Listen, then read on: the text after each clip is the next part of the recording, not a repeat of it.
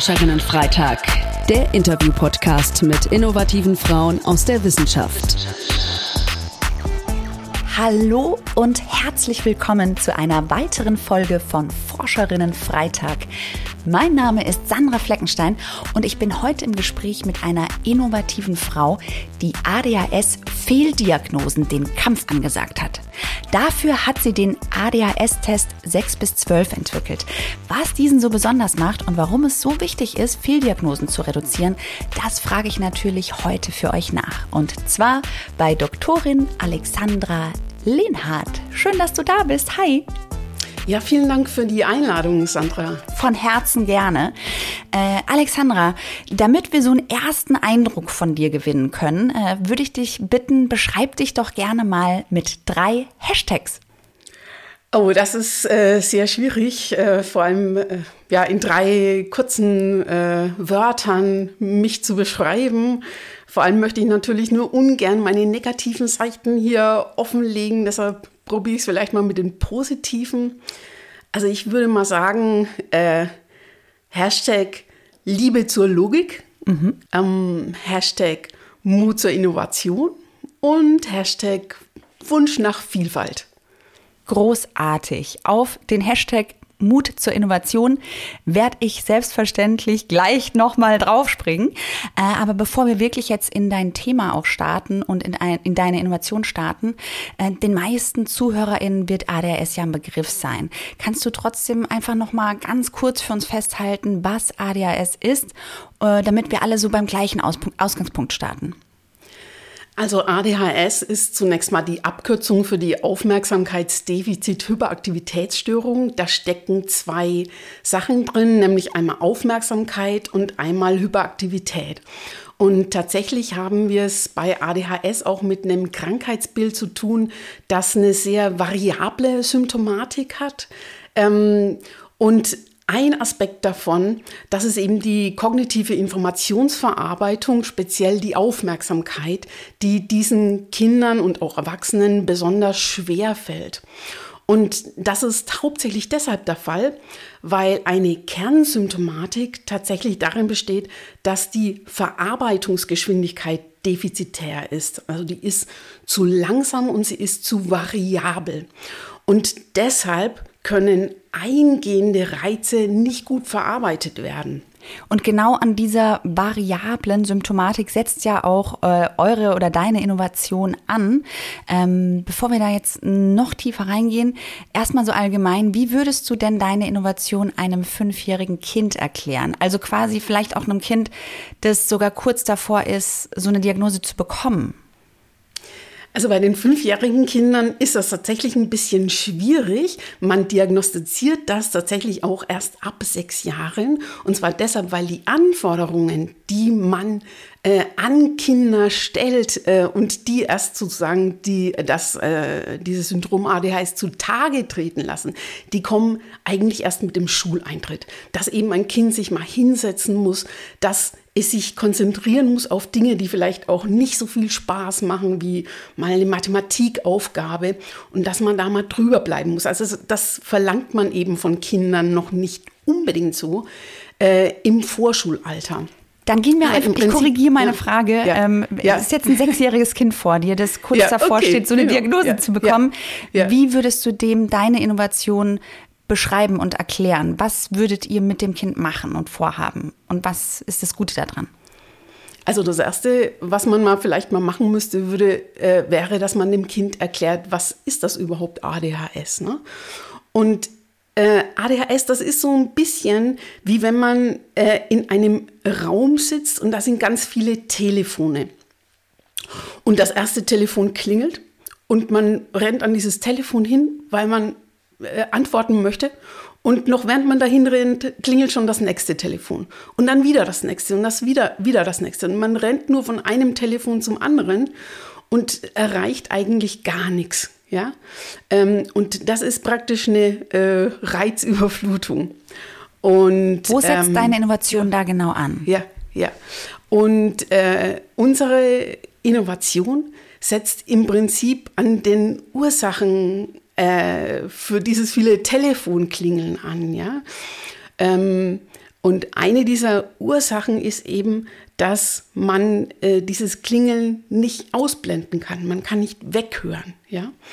Und äh, man kann deshalb nicht weghören, weil die Verarbeitung zu langsam ist. Und deshalb messen wir die Verarbeitungsgeschwindigkeit von Kindern. Vor allem messen wir auch die Variabilität der Verarbeitungsgeschwindigkeit. Okay, das klingt äh, sehr, sehr spannend. Äh, du da, da komme ich auf, auf jeden Fall gleich nochmal drauf zurück. Du hast uns im Vorgespräch von einer Studentin erzählt, die als Kind fälschlicherweise so eine ADHS-Diagnose bekommen hat. Magst du uns davon mal kurz berichten? Also warum ist es so wichtig, so eine falsch-positiv-Diagnose eben zu verhindern? Ähm, ADHS ist ein Störungsbild, das medikamentös behandelt wird. Und äh, als Medikament wird da in der Regel Methylphenidat eingesetzt. Methylphenidat, das ist ein Stimulanz, also im Prinzip eine psychotrope Substanz, die erhöht die Verarbeitungsgeschwindigkeit, aber die hat auch ziemlich schlimme Nebenwirkungen teilweise. Die Kinder leiden teilweise unter Schlaflosigkeit, unter ähm, Appetitlosigkeit, nehmen teilweise ab. Und deshalb ist es natürlich wahnsinnig wichtig, dass man so ein Medikament nur solchen Kindern verschreibt, die das auch wirklich benötigen. Und äh, das Problem an ADHS, also ähm, von, vom, vom Erklärungsmodell her, gehört ADHS zu den Entwicklungsstörungen. Das bedeutet, dass man annimmt, dass die eine sehr frühe Ursache haben, also dass das mehr oder weniger angeboren ist. Und tatsächlich hat auch ADHS eine sehr hohe genetische Komponente. Tatsächlich ist es aber so, wenn ein Kind viel Stress erlebt, also wenn ein Kind traumatisiert ist, wenn ein Kind misshandelt wird, missbraucht wird, dann treten Symptome auf, die dem sehr ähnlich sind. Denn die Annahme ist, dass man es bei ADHS mit einem Dopaminmangelzustand zu tun hat. Und der tritt also tatsächlich auch auf, wenn ein Kind unter Dauerstress ist. Und deshalb kann man ADHS im Prinzip vom Erscheinungsbild verwechseln mit äh, dem, wie ein Kind sich verhält, wenn es eben unter Dauerstress steht. Also zum Beispiel, wenn es misshandelt wird. Und das ist eben die große Schwierigkeit. Und, und, und dieses Mädchen, von dem du gesprochen hast, bei der war es eben so, die wurde von ihrer Mutter im Alter von sieben, acht Jahren zum Kinder- und Jugendpsychiater gebracht. Hm, vermeintlich, weil sie schlecht in Mathematik war. In den Zeugnissen hat sich das aber gar nicht manifestiert, ja. Also das war mehr so eine Idee der Mutter. Und äh, der Kinder- und Jugendpsychiater hat äh, einen Mathe-Test gemacht. Der fiel nicht schlecht genug aus. Also hat er gesagt, naja, äh, Rechenstörung kann ich nicht diagnostizieren. No, dann diagnostiziere ich halt ADHS und hat Ritalin verschrieben. Dieses Mädchen ist abgemagert, die hat Ritalin bis zum 16. Lebensjahr genommen und das Fatale war eben, das war ein Mädchen, das zu Hause missbraucht, das zu Hause misshandelt wurde. Und diese Misshandlung, die eben teilweise zu Symptomen geführt hat, die so ein bisschen ähnlich erschienen, diese Misshandlung wurde übersehen und dieses Mädchen wurde eben in dieser Situation belassen, wo sie misshandelt wurde. Und das ist natürlich ein fataler Fehler, der einfach nicht passieren darf. Absolut. Und du hast ja eben uns schon äh, sehr eindrücklich beschrieben, ähm, was es alternativ für Ursachen haben kann, mit was man ADHS einfach auch schnell verwechseln kann. Ähm, gibt es irgendwelche Studien darüber, bei wie viel Prozent denn so gängige Verfahren ähm, so eine falsch-positiv-Diagnose machen? Und wo liegt jetzt bei eurem Test die Fehldiagnosenbilanz? Das wir mal so kurz zu Zahlen ja. gegenüberstellen. Also das Ganze ist tatsächlich nicht ganz einfach. Das kann man mehr oder weniger nur indirekt schätzen. Aber da gibt es schon ein paar Zahlen, die eigentlich alle in die, äh, in die gleiche Richtung deuten, nämlich dass die Falsch-Positiv-Rate so ungefähr zwischen 15 und 20 Prozent liegt. Und ähm, bei unserem Verfahren äh, liegt die so, wenn man Glück hat, nur so zwischen 5 und 8 Prozent, also vielleicht nur so halb so hoch. ganz auf Null bringen kann man das tatsächlich nicht, zumindest im Moment noch nicht, weil es kein festes Außenkriterium gibt. Also wenn ein Kind Masern hat, dann kann man vielleicht äh, das Blut abnehmen, kann gucken, sind da entsprechende Antikörper. Das, das hat man halt bei ADHS nicht. Ne? Bei ADHS hat man nur die Symptomatik. Und niemand kann also ganz sicher sagen, ja, das ist ADHS oder das ist es nicht. Und deshalb bleibt immer so eine gewisse Unsicherheit. Aber ich würde mal sagen, dass wir diese Falsch-Positiv-Rate ungefähr auf die Hälfte drücken können. Das äh, klingt wahnsinnig spannend. Äh, und jetzt sind wir einfach auch schon direkt bei eurer äh, Diagnostik, bei eurem ADHS-Test 6 bis 12. Ähm, was hat dieses 6 bis 12 auf sich? Du hast vorhin schon mal so angedeutet. Und äh, vor allen Dingen die große Frage, wie unterscheidet sich eure Diagnostik von den bisherigen? Was ist das Neue daran?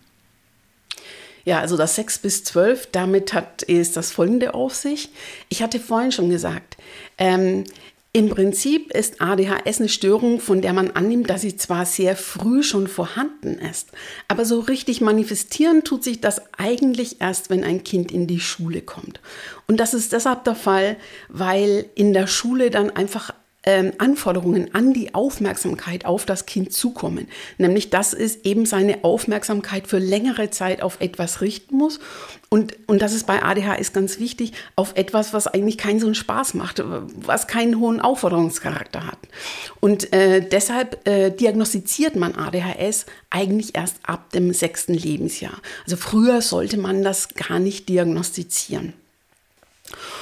Aber wie gesagt, ein Kriterium ist, dass es früh aufgetreten sein muss. Äh, und es muss mindestens vor dem zwölften Lebensjahr aufgetreten sein. Natürlich gibt es auch Menschen, die später noch ADHS haben. Also das ist kein Zustand, der sich unbedingt dann äh, in jedem Fall verflüchtigt. Es ist bloß einfach so, aufgrund der Tatsache, dass diese Symptome schon früh aufgetreten sein müssen, ist es einfach schwieriger dann in höherem Alter äh, zu sagen, was ist denn da jetzt wirklich in der Kindheit aufgetreten? Also welche Symptome hat das Kind jetzt während der Schulzeit gezeigt? Wie oft hat es die Hausaufgabe nicht fertiggebracht und so weiter? Das ist ja alles in der Retrospektive viel schwieriger zu beurteilen. Und deshalb sagt man, okay, wir diagnostizieren das eigentlich hauptsächlich im Alter zwischen sechs und zwölf Jahren und äh, leiten so einen diagnostischen Prozess lieber einmal mehr als einmal zu wenig ein, damit wir in dem Bereich möglichst alle Fälle erwischen, wo wir sie eben gut diagnostizieren können. Das heißt, im Erwachsenenalter diagnostiziert man es eigentlich eher nicht so gerne und auch nicht so gut.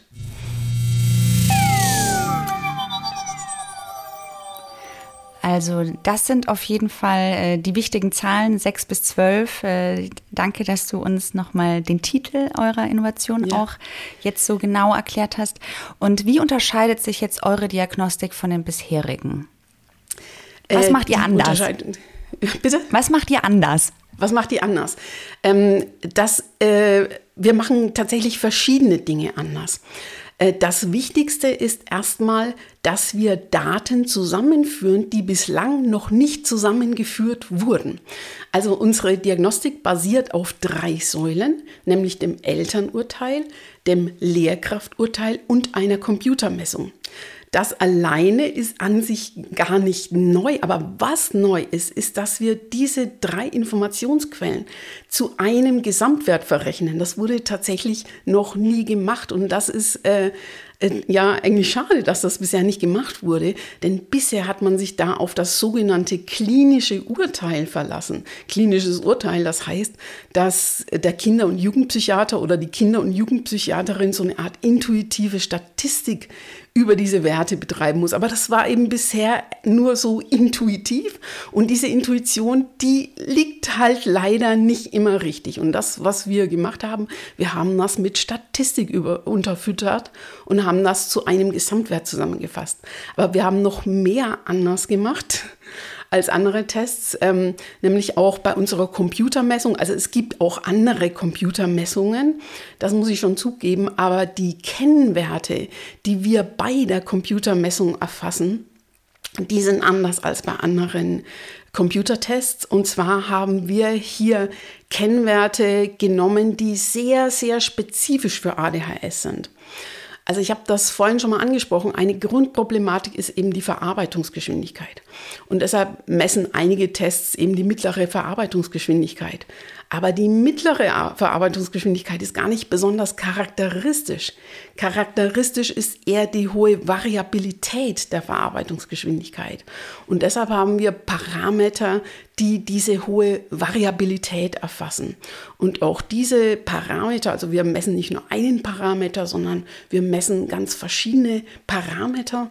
Und auch diese Parameter verrechnen wir auf eine ganz besondere Art und Weise. Wir haben nämlich da mathematische Modellierungsverfahren drüber laufen lassen. Also das heißt, wir verwenden Mathematik und Statistik, äh, um dann solche Kennwerte zu ermitteln, die eben ganz besonders gut zwischen Kindern mit und ohne ADHS unterscheiden. Und das wurde bisher noch nicht gemacht.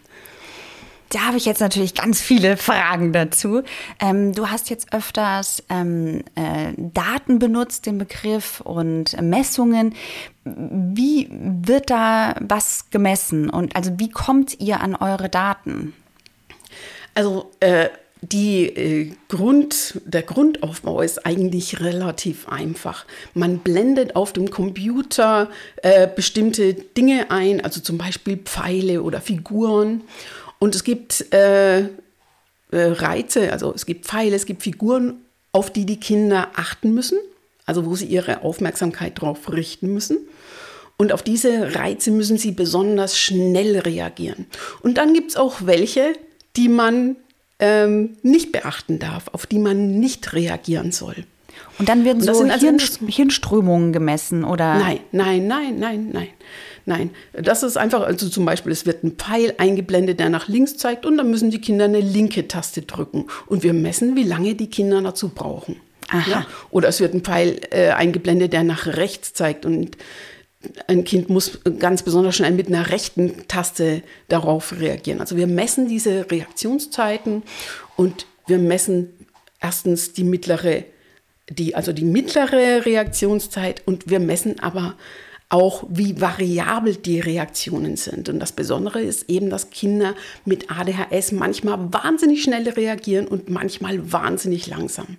Und das kann man mit einer mittleren Reaktionszeit nicht erfassen.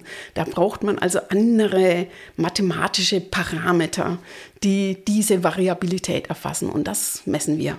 Also kann man eigentlich sagen, dass das Besondere an eurem Diagnoseverfahren so dieser mathematische Ansatz ist? Das würde ich auf jeden Fall sagen. Also wir haben sehr, sehr viel Mathematik da reingesteckt. Jetzt nicht nur an den Stellen, auch an anderen Stellen auch, als es um die Normierung ging zum Beispiel, auch da haben wir also sehr, sehr viel Mathematik reingesteckt.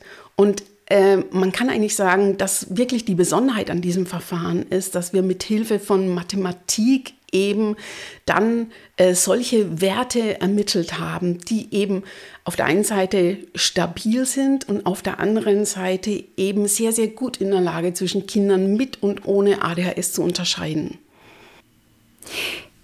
Ja, du hast ja den Test in Zusammenarbeit mit dem Institut für Psychologie an der Universität Würzburg und auch mit deinem Mann entwickelt. Äh, ist dir und deinem Mann äh, sprichwörtlich die Idee am Küchentisch gekommen oder wie seid ihr da auf diese Idee gekommen, mit dieser oh, Mathematik äh, diesen Test zu entwickeln? Das kam nicht an einem Tag. Das ist eine sehr, sehr lange äh, Entwicklung.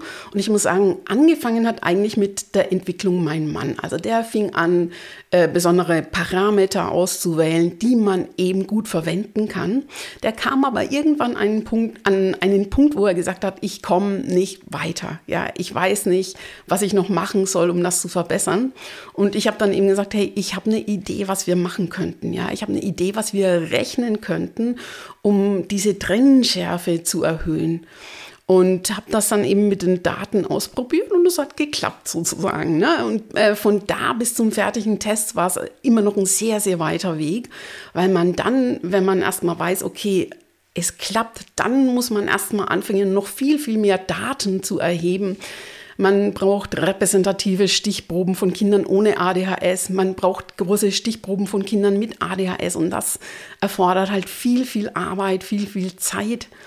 Und äh, ja, also, äh, auf de, äh, also von, von, dem Moment, wo wir gesagt haben, wir wissen jetzt ungefähr, wie wir das verrechnen, bis dahin, wo der Test fertig war, da waren auch noch viele kleine Ideen, was man noch alles besser machen kann. An ganz vielen kleinen Stellschrauben haben wir also versucht zu drehen. Das ist nicht eine große Innovation, sondern das ist ein langer Weg mit vielen kleinen Schritten, mit vielen kleinen Verbesserungen, die dann in der Summe letzten Endes eben eine große Verbesserung hoffentlich jedenfalls ergeben.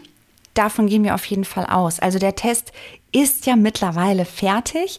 Jetzt würde mich natürlich noch interessieren, wo wird denn euer Test bisher überall so eingesetzt? Also da habe ich gar keinen Zugriff drauf, weil die Vermarktung tatsächlich ein Verlag übernimmt. Äh, ich kann das nur mutmaßen und ich kann natürlich auch nur sagen, äh, welche Anfragen äh, erhalte ich persönlich von Kunden. Und äh, da hat man zum Beispiel Kinder- und Jugendpsychiatrische Praxen, man hat Psychologinnen und Psychologen, vielleicht auch mal äh, Sonderpädagogen, die das auch einsetzen können. Also alle Personen, die in der Praxis äh, ADHS diagnostizieren oder vordiagnostizieren, um das Kind dann zum Kinder- und Jugendpsychiater Psychiater oder der Psychiaterin zu überweisen. also das ist eine ja, ich würde mal sagen, also es sind mehrere Berufsgruppen, sagen wir mal so. Für die dieser Test einfach relevant ist ja. und eine Erleichterung ist. Ne? Mm, ich habe jetzt noch eine besondere Frage im Gepäck. Gibt es denn einen geschlechtsspezifischen Unterschied bei dieser Diagnostik? Also Stichwort äh, Gender Data Gap. Hast du da noch ja. ein paar Gedanken für uns? Ja, also das äh, eine ist erstmal, dass äh, ADHS bei Mädchen tatsächlich wesentlich seltener auftritt als bei Jungs, aber es hat auch ein bisschen ein anderes Erscheinungsbild tatsächlich. Und das, äh, das ein bisschen Traurige ist, dass wir uns da selber äh, ein bisschen ins Boxhorn haben jagen lassen von den wissenschaftlichen Publikationen, die wir für diesen Test untersucht haben. Denn da wurde tatsächlich fast nur über Jungs berichtet. Wieso? Weil man da wesentlich mehr davon hat und weil ADHS bei den Jungs deutlicher irgendwo äh, in Erscheinung äh, tritt. Und ähm, deshalb waren wir ganz erstaunt, dass die Kennwerte, die wir bei den Jungs ermittelt haben, bei den Mädchen gar nicht so gut funktioniert haben. Und wir sind dann eben hergegangen und haben gesagt, okay, wir müssen verschiedene Kennwerte für Jungen und für Mädchen entwickeln und das haben wir auch gemacht. Also wir haben eine geschlechtsspezifische Diagnostik hier erstellt, um eben diese Unterschiede möglichst äh, aufzufangen in der Diagnostik. Denn offensichtlich ist das äh, auch bei ADHS immer noch so, dass die Diagnostik sich eventuell etwas stärker an den Jungs orientiert. Okay, ähm, wir haben jetzt davor, äh, hast du uns, hast du mir die Frage beantwortet, wo dieser Test Einsatz findet, wer so eure Kunden, nenne ich es jetzt mal, sind. Mm, du hast gesagt, da ist ein Verlag zwischengeschaltet, aber bis man da erstmal hinkommt, müssen ja auch gewisse, ich sag mal, Akquise- oder Präsentationsgespräche geführt werden, damit ihr euren Test überhaupt erstmal vorstellen könnt. Äh, hast du da einen Unterschied wahrgenommen, ob du das Verfahren vorstellst oder ob das dein Mann macht? Gab es da unterschiedliche Reaktionen? Bei, bei dem Verfahren jetzt nicht, äh, das muss ich dazu sagen. Aber bei einem anderen. Bei dem, bei, genau. Also ich sage mal so, bei, bei Teilen davon. Äh, bei dem Verfahren war es eigentlich so, nachdem dieser ähm, Test dann am Ende eben ein ja, Produkt meiner Firma ist, äh, habe ich die Verhandlungen geführt und ähm, habe die auch mit Menschen geführt, äh, von denen ich weiß, dass sie mich akzeptieren. Aber es gab Teile dieses Verfahrens, speziell was die Normierung betrifft, auch da ha habe ich eben ich sage jetzt mal, innovative Arbeit geleistet. Und äh, dieses Teilverfahren, dieses Normierungsverfahren, ähm, das äh, kann man nicht nur bei diesem ADHS-Test anwenden, sondern das wird auch bei anderen Testverfahren angewandt sozusagen. Und bei diesen Normierungsverfahren, da war es tatsächlich so, dass das also einen großen Unterschied gemacht hat, ob ich das vorgestellt habe oder mein Mann. Äh, da war es tatsächlich so, dass äh, mein Mann also viel mehr äh, Fürsprache, viel mehr Applaus und äh, Euphorie dafür geerntet hat als ich. Ich habe da leider äh, äh, ja nicht viel dafür geerntet. Also offensichtlich ist das eben immer noch so, dass man Frauen die Mathematik weniger zutraut als den Männern. Aber übrigens äh, in Bezug auf ADHS, da haben mein Mann und ich tatsächlich jetzt äh, im Nachklang trotzdem auch so ein bisschen vereinbart miteinander, dass er diesen Test hauptsächlich in der Öffentlichkeit vorstellt und zwar aus genau dem Grund, weil er besser damit ankommt, ähm, weil man offensichtlich einem Mann dieses, äh, diese Fähigkeit zur Innovation doch mehr zutraut als einer Frau. Das ist traurig, das so sagen zu müssen. Und ich weiß auch nicht, ob das die ideale Lösung für diese Problematik ist. Das ist im Moment unser Weg sozusagen.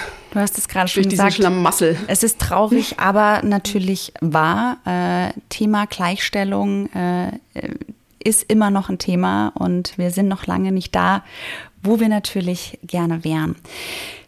Du hast ja zunächst ein Physikstudium angefangen, ähm, hast es dann abgebrochen und stattdessen Psychologie studiert.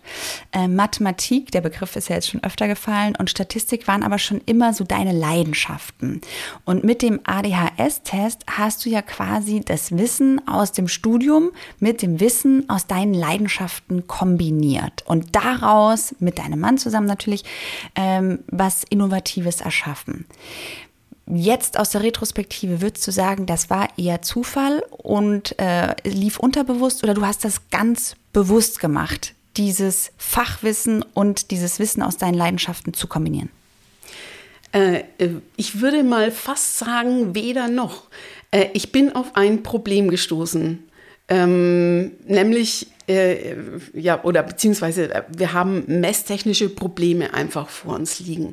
Und die Frage ist ja immer, wie löst man sowas? Das war also lösungsorientiert, ja. Wie schaffe ich es, verschiedene messtechnische Probleme zu lösen?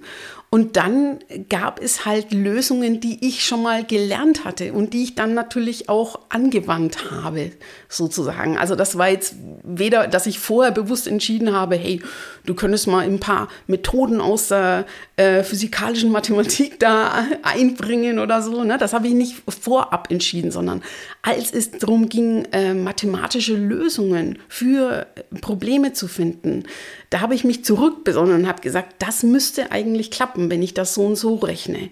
Na, das waren Methoden, die ich eben kannte von früher und dachte, das müsste klappen, das könnte klappen und habe das dann ausprobiert und das hat eben super geklappt. Und äh, das war für mich einfach toll, weil ich gesehen habe, Mann, äh, ich kann da äh, viele verschiedene Dinge kombinieren aus verschiedenen, also ich kann ganz verschiedene Erfahrungen äh, produktiv zusammentragen. Also es war für mich eine ähm, Riesenfreude auch zu sehen, dass das so klappt, so verschiedene Erfahrungsbereiche zusammenzubringen. Und das ist natürlich auch eine wahnsinnig wichtige Message an unsere ZuhörerInnen, dass man nicht immer nur sich auf das Wissen, was man mit dem Studium erlangt, konzentrieren soll, kann, darf, sondern dass man gerne auch, wenn man davor schon eine Ausbildung gemacht hat oder vielleicht auch ein anderes Studium schon mal abgebrochen hat, dass einem wirklich das ganze Wissen ja immer zur Verfügung steht. Und gerade so Kombinationen aus verschiedenen Disziplinen und Bereichen oft was Neues, Innovatives ja dann entstehen lassen. Ja, ich meine, man kann ja fragen, was ist eben, was ist überhaupt Kreativität? Und ich denke eben, Kreativität, das bedeutet, dass man ganz verschiedene Sachen zusammenbringt, die vorher noch nicht zusammen waren. Und Kreativität, was heißt denn das? Das ist ja genau dieser Schöpfungsakt, den man da vollbringt, wenn man etwas Neues schafft, ja. Und dieses Neue, jedes Einzelteil ist vielleicht gar nicht neu, aber man hat eben Dinge kombiniert, die vorher noch nie kombiniert waren. Und das ist, glaube ich, das äh, auch, was wir hier bei diesem Test eben gemacht haben. Dinge zu kombinieren, die vorher noch nicht in dieser Form kombiniert waren. Jedes Einzelne war vorher schon da. Ne? Wir erfinden nie das Rad neu, sondern wir verbessern das Rad, indem wir eben Elemente zusammensetzen, die vorher noch nicht zu einem Rad zusammengesetzt waren. Und das genau ist so dieser Kern. Und genau diesen Frauen, die genau das tun, ähm, dafür treten wir ja an und die wollen wir sichtbarer machen, weil wir das so spannend finden. Alexandra, wir sind leider am Ende der Sendung angekommen. Ähm, äh, zum, zum Schluss, äh, möchtest du in einem Satz unseren ZuhörerInnen vielleicht noch so ein Empowerment mitgeben? So ein Satz oder ein Wissen oder ein Motto, wo du sagst, wenn ich jetzt auf mich zurückgucke, auf mein jüngeres Ich, das wäre ein Satz, der hätte mir damals gut getan und mir geholfen. Also da möchte ich äh, tatsächlich mit Immanuel Kant antworten. Immanuel Kant, das Motto der Aufklärung hieß äh, Sapere Aude. Äh, und das war eben, habe den Mut, dich deines Verstandes zu bedienen. Ja? Sapere Aude. Und äh, das ist was, was man, glaube ich, wirklich auch für Innovation braucht. Man braucht so ein Stück Mut. Man muss sagen, ich, ich kann das, ich, ich, das klappt, dass ich solche Dinge zusammenführe. Also ein bisschen an sich selbst glauben, aber da muss man eben auch mal äh, eben äh, ein bisschen risikofreudig sein und äh, ein bisschen Zuversicht haben. Das hatte ich nicht immer tatsächlich. Ne? Also ich habe auch so Phasen, wo ich nicht so mutig bin, aber das wäre mein Tipp, äh, selber an sich zu glauben. Und dann habe ich sozusagen jetzt noch den vierten Hashtag. Oh, ähm, der vierte Hashtag würde jetzt also lauten Sapere Aude. Wundervoll. Vielen Dank für dein Empowerment an der Stelle. Äh, vielen Dank auch, dass du den ADHS-Fehldiagnosen so den Kampf angesagt hast und damit hoffentlich viele Kinder und Jugendliche vor eben, du hast vorhin gesagt, falschen Medikationen und den damit oft einhergehenden Nebenwirkungen schützt. Wir drücken euch natürlich äh, fest die Daumen, dass äh, euer Test 6 bis 12 sich ganz schnell weiter verbreitet und äh, dementsprechend auch ganz vielen Menschen dann auch helfen kann. Und äh, ihr, liebe ZuhörerInnen, ähm, könnt jetzt auch ein bisschen helfen, indem ihr nämlich den Podcast mit Menschen teilt, die vielleicht Anknüpfungspunkte zu diesem Thema haben, damit sich das Wissen um diese neue Diagnostik auch schnell verbreiten kann. Und ihr könnt natürlich mutig sein, dazu hat Alexandra gerade aufgerufen. Und ihr könnt uns auch ein bisschen helfen, indem ihr einfach diesen Podcast mit ein paar Sternen bewertet. Wir hören uns nächsten Forscherinnenfreitag wieder. Bis dahin, lasst es euch gut gehen. Wir hoffen, dass euch die Folge gefallen hat. Auf unserer Plattform innovative-frauen.de findet ihr weitere spannende Inhalte. Schaut doch gerne mal vorbei. Habt ihr Fragen oder Wünsche? Dann schreibt uns an podcast.innovative-frauen.de. Ihr findet uns auch bei Instagram, Twitter, YouTube und LinkedIn. Und eine Info zum Schluss für die Transparenz. Die Plattform Hashtag Innovative Frauen wird aus Mitteln des Bundesministeriums für Bildung und Forschung im Rahmen der Förderrichtlinie Frauen in Wissenschaft, Forschung und Innovation, Leistungen und Potenziale sichtbar machen, Sichtbarkeit strukturell verankern unter dem Förderkennzeichen 01 FP 21070 gefördert. Die Verantwortung für den Inhalt liegt beim Kompetenzzentrum Technik Diversity Chancengleichheit e.V.